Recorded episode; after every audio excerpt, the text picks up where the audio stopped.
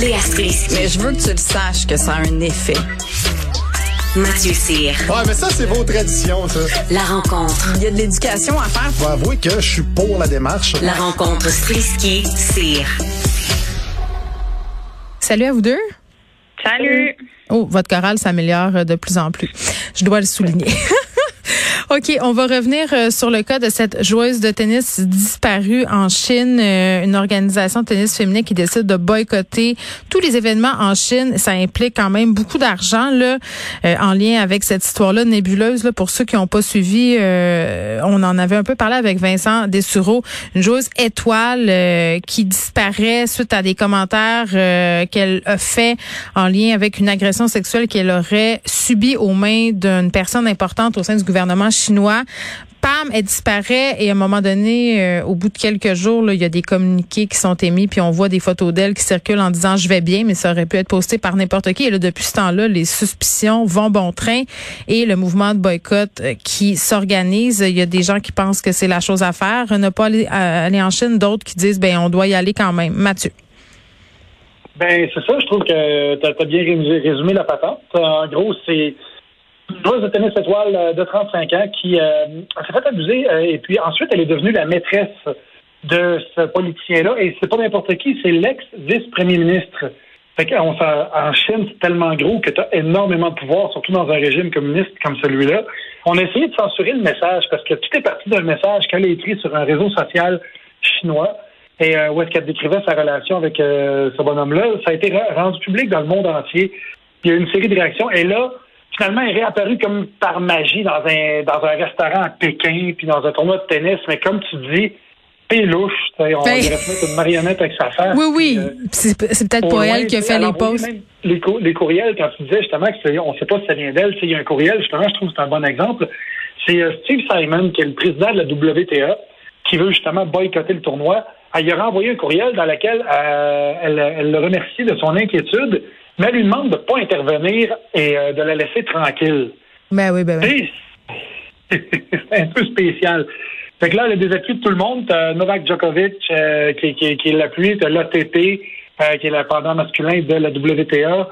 Il y a des pays, même la France, les États-Unis, le Royaume-Uni, t'as même l'ONU qui s'est mêlé de ça. Et au lieu de donner des nouvelles de Peng Shuai, le porte-parole de la diplomatie chinoise, lui, il a appelé à, j'ouvre les guillemets, cesser de délibérément monter en épingle cette question à des fins hostiles et surtout d'en faire une question politique. Ben oui, parce que c'est vraiment pas une question politique, hein? Ben non, c'est ça, c'est ça, parce qu'on parle pas de la tête d'un politicien mettre son shaft. Fait que, rendu là, c'est une question personnelle. Mais tu sais, on s'entend que c'est un, un vice-premier ministre. Il peut pas être plus dans la politique que ça.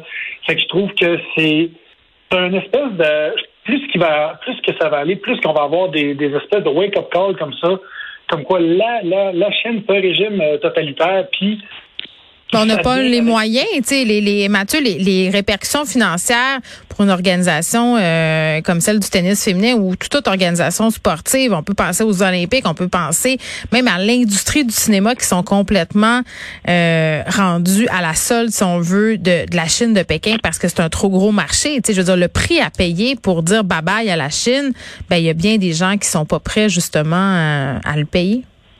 Ouais, je comprends, mais quand c'est des questions aussi pointues que ça, euh, c'est, on parlait justement hier euh, de, de la, la, la, fille qui, qui, qui, avait, qui avait été victime de violence conjugale. Euh, quand on a une image, ça frappe plus. Mais je trouve que c'est la même chose avec ça. Là, on a un exemple parfait de c'est quoi un régime totalitaire. c'est pas juste deux mots régime totalitaire qui sont sortis de même dans un débat que Mathieu bat de côté. Là, là c'est, c'est un exemple concret. En ayant ça devant la face, nous, avec Skate Le Monde, justement, on était censé aller en Chine. Ils ont annulé le voyage je suis super content de ça. T'aurais été mal à l'aise? Très mal à l'aise. Très mal à l'aise dans la Chine parce que, euh, premièrement, ben, ils peuvent mettre euh, peuvent mettre deux livres de poudre dans ton sac et te kidnapper sans raison juste parce que t'es Canadien, parce que les, relations diplomatiques sont assez euh, sont assez moyennes, merci. Puis deuxièmement, ben d'encourager ce régime-là de cette façon-là, tu sais, je veux pas donner d'exposure à la Chine, puis de faire, il y aurait, il y aurait surveillé le contenu, c'est sûr et certain il resté surveillé ce qu'on dit. Quand on est allé au Maroc, on était super surveillé. Partout dans les lieux de tournage, il y avait quelqu'un qui arrivait, et nous demandait c'était quoi les questions qu'on posait, qui c'était qui nos intervenants. On se sentait, sous écoute. La Chine, c'est dix fois pire que ça. Fait que je pense que si ils ont beau être populeux, si toute la planète se met À les shaker Oui, il faut se mettre, euh, c'est ça, il faut que ça soit une coalition puis que les gens se mettent à plusieurs parce qu'on n'a pas les moyens euh, de leur tête à un seul pays. Donc, on, on va voir Ben. qu'est-ce qui se passe euh, avec ce, ce tournoi-là. Léa, tu avais quelque chose à ajouter sur euh, l'hégémonie chinoise? Ben, c'est juste ce manque de transparence totale où est-ce qu'on voit bien que tout est toujours une question d'essayer de tricoter un, un scénario qui protège leur image, en fait. tu sais, Puis on ne sait pas exactement le pouvoir qu'on peut avoir. Et je dis tout ça en étant assis sur une chaise qui est probablement faite en Chine. Ben, c'est ça qui est fou. C'est qu'on est dépendant. maisons, Ouais. je veux dire, tout est fait autour de moi. C'est sûr que Oui, mais- beaucoup de choses sont faites en Chine. Là. Mais, moi, je peux dire une chose différente là-dedans. Justement, tu amènes un bon point, Léa. Je suis content que tu en parles. Parce que c'est pas parce que tu veux boycotter la Chine et son image que tu boycottes le Made in China. Je veux dire, ils ont le droit d'avoir des travailleurs qui veulent gagner leur vie.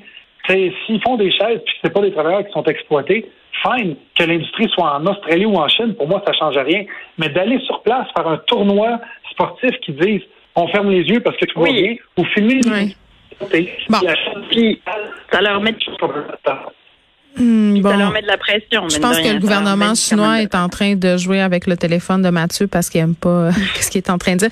On peut acheter nos meubles en Chine, on peut aussi les prendre au Ikea. Moi, un fantasme que j'ai, c'est de dormir dans une chambre Ikea dans le magasin. J'ai toujours voulu faire ça. Je sais pas, je trouve que c'est ça donne le goût de se coucher.